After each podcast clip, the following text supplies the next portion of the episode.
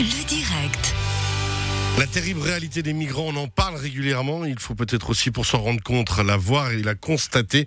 On va justement pouvoir le faire ces prochains jours. Ce soir, à Montaix, ce sera à 18h30 au cinéma Plaza. Vous pourrez aussi aller à Vevey mercredi prochain à 18h30. Le film s'appelle Samos the Two Face of the Border. On en parle avec son réalisateur. C'est son premier long métrage, Shams Abou El Nain. Bonjour, bienvenue. Bonjour. Premier long métrage. Exactement. Eh ben, vous avez choisi un sujet bien sensible. Pourquoi ce sujet-là? Ah, c'est un sujet qui s'est imposé à moi. Je l'ai pas vraiment choisi. Euh, c'est assez loin de ce que je fais d'habitude. Je travaille dans une agence de communication, je fais des publicités, euh, j'ai fait des courts métrages de fiction avec des acteurs et des histoires que que, que j'ai écrites. Et euh, j'étais par- je suis parti à, à Samos faire du volontariat dans un cadre complètement différent et arrivé sur place, je me suis dit il faut que je fasse un film. Euh, Il faut montrer tout ça. il faut montrer tout ça. Il y a tellement de questions auxquelles moi-même j'ai pas de réponse. Il faut que j'aille trouver ces réponses et que je les mette sur internet et dans des cinémas et que je les montre au monde parce que ça existe juste pas en fait. Alors, on rappelle hein, sur le camp de Samos que vous avez, vous avez été tourné ce film Samos, The Faces of, the, of Our Border. C'est euh, un camp qui est fait à la base pour 600 personnes, qui en accueille 6000 au moment où vous filmez. C'est juste inhumain. Il n'y a pas d'autre mot en fait de base. Complètement. Et en plus du surpeuplement, euh, il n'y a pas de sanitaire, il y a pas, une toilette pour 400 personnes ou 500 personnes, il n'y a pas de douche, il n'y a pas d'eau courante. Euh, la nourriture, ils doivent faire la file pendant des heures pour avoir des, rations qui sont pas assez pour nourrir une personne. Ils reçoivent un litre et demi d'eau par jour, alors qu'on est en Grèce où il fait 40 degrés pendant la journée. Euh, dans les files qu'ils font, il n'y a pas de toit, il a il y a des, il y a des rats, il y a des, des serpents. Euh, Ouais, des c'est- complètement insalubres. complètement, ouais. Est-ce qu'on doit, on peut pas euh, en vouloir nous ici au peuple grec nécessairement? On imagine que eux-mêmes sont débordés et pourtant personne réagit. Euh, ben, le- quand j'étais sur place, toutes les personnes à qui je parlais me disaient What can I do? Donc, qu'est-ce que je peux faire? Euh, Les gens essaient d'aider, les gens essaient de, de faire quelque chose.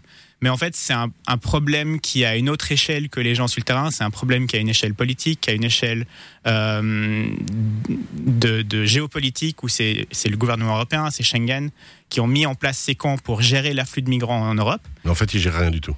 Et en fait, euh, il y a une vraie volonté politique de rendre la vie misérable à ces gens. Donc, c'est fait exprès que les conditions soient telles qu'elles sont maintenant. Et donc, c'est pas les ONG, c'est pas les gens qui travaillent dans le camp, c'est pas les gens qui sont sur le terrain qui peuvent changer ça. C'est plutôt les, les politiciens et puis nos bulletins de vote. On aurait vraiment la tendance à se dire non, c'est juste qu'ils sont débordés depuis le temps. C'est pas une question de débordement, vous le dites, c'est une, une non-volonté politique cachée, mais qui semblerait-il satisfait, entre guillemets, tout le monde. C'est affreusement cynique. Complètement, parce qu'on entend souvent ce, ce message. euh, Enfin, si c'est tellement mauvais chez nous, euh, rentrez chez vous. Euh, et c'est un peu le but, hein, de rendre la, vie catastrophique dans ces camps pour que les gens ne viennent plus. Euh, sauf que c'est un message qui est complètement faux parce que la plupart des gens avec qui j'ai parlé, en fait, fuient la guerre, fuient des famines, ont vu, en se faisant fait torturer. Moi, je travaillais dans une clinique médicale où je, où je traduisais des consultations. Donc, j'ai vu les gens, les genoux des gens qui étaient fracassés et puis qui se sont euh, qui se sont mal cicatrisés et reconstruits.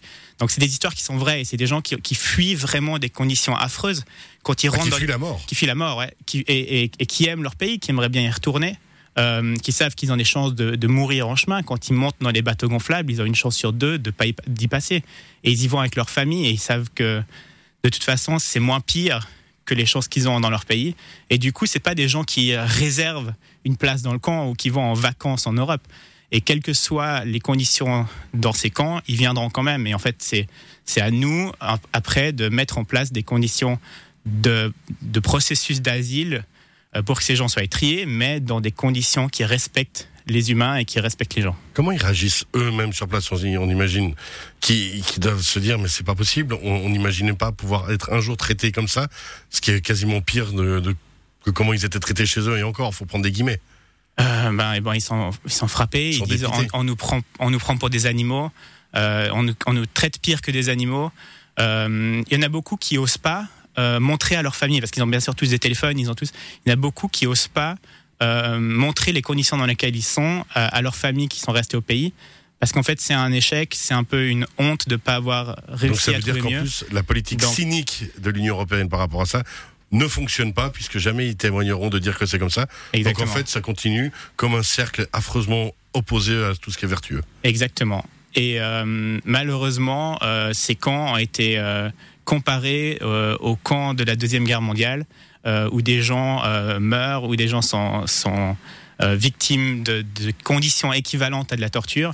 Et euh, maintenant, certains sont vidés pour être déplacés, mais pour être déplacés dans des endroits où on les verra plus, qui sont complètement emmurés, plus loin en Grèce. Et euh, en fait, la situation est de pire en pire, mais Il faut caché. témoigner, mais euh, ça continue à être caché. Exactement. Vous témoignez justement avec ce film. On rappelle Samos, The Faces of Our Border, les frontières de l'espace Schengen, un camp, on rappelle, qui a été fait pour 600 personnes ou 6100 tasses dans des conditions de vie exécrables.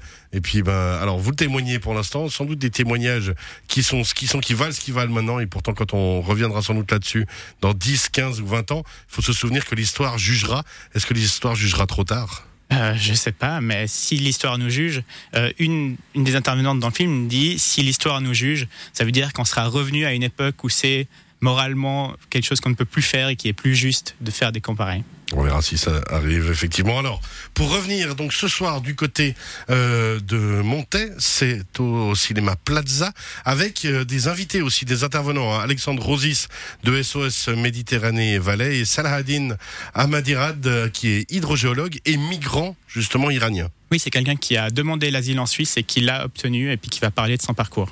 Alors justement, ça permet d'avoir des échanges à l'issue du film. Juste rappeler quand même que vous nous offrez euh, avec euh, votre boîte de prod euh, deux entrées pour ce soir et deux entrées pour Vevey. Il suffit d'envoyer un WhatsApp au 079 364 31 06 079 364 31 06. Vous mettez Samos, vos coordonnées complètes et surtout si c'est pour euh, Lausanne ou euh, pour pardon pour Vevey. ou Vevey, parce que sinon ça va être compliqué pour nous de répartir.